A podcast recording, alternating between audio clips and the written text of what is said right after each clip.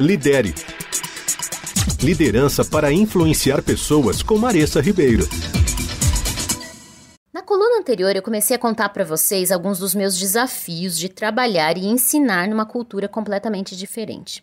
Eu comentei que as minhas dicas também se aplicam se você está se mudando de empresa ou até de organização, porque tudo tem a ver com a cultura desse local. Então, vamos a mais alguns aprendizados e algumas dicas. Discernimento. Isso é algo muito necessário para que você possa entender quando um comportamento inadequado tem a ver com caráter, com a personalidade, com a cultura, ou às vezes até se é uma simples resistência ou se tem a ver com a formação da pessoa. Por exemplo, no meu caso, eu trabalho com muitos engenheiros e eles são super lineares e têm um pensamento muito exato.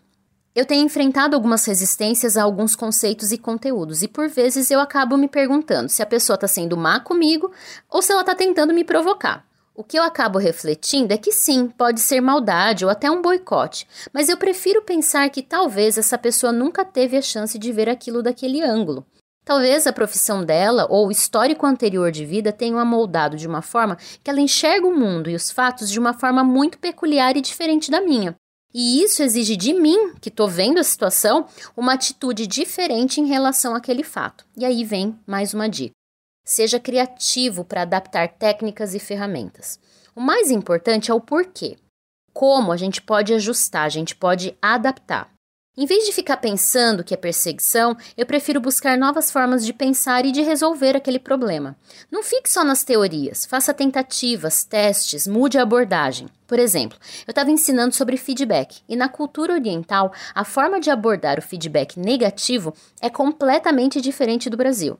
E tive que pegar os meus conteúdos teóricos sobre o tema, as técnicas que eu conhecia e que inclusive eu já expliquei nessa coluna e primeiro entender o que eles pensavam sobre isso, o que fazia sentido para eles e adaptar completamente toda a técnica. Estamos criando algo completamente diferente e novo para eles e juntos, mas que mantenha a essência, que é ajudar as pessoas a entenderem os seus pontos de melhoria e fazerem movimentos para a mudança e para o crescimento. E sim, se for perseguição, eu vou saber em breve. Aí as tratativas serão diferentes, mas também isso vai exigir de mim um comportamento adequado e sempre respeitoso. Por isso, foque na sua identidade, nos seus talentos, nas suas habilidades peculiares, mas tenha em mente que você também está sendo lapidado, lapidada ou transformado e transformada. Portanto, lembre-se que Deus te colocou no lugar onde você está por algum motivo. Ele quer usar suas características, mas ele continua te lapidando também. Então, seja humilde, peça sabedoria para você lidar com essas diferenças, mas sempre se mantenha autêntico, usando as suas características para o bem de todos. Lidere.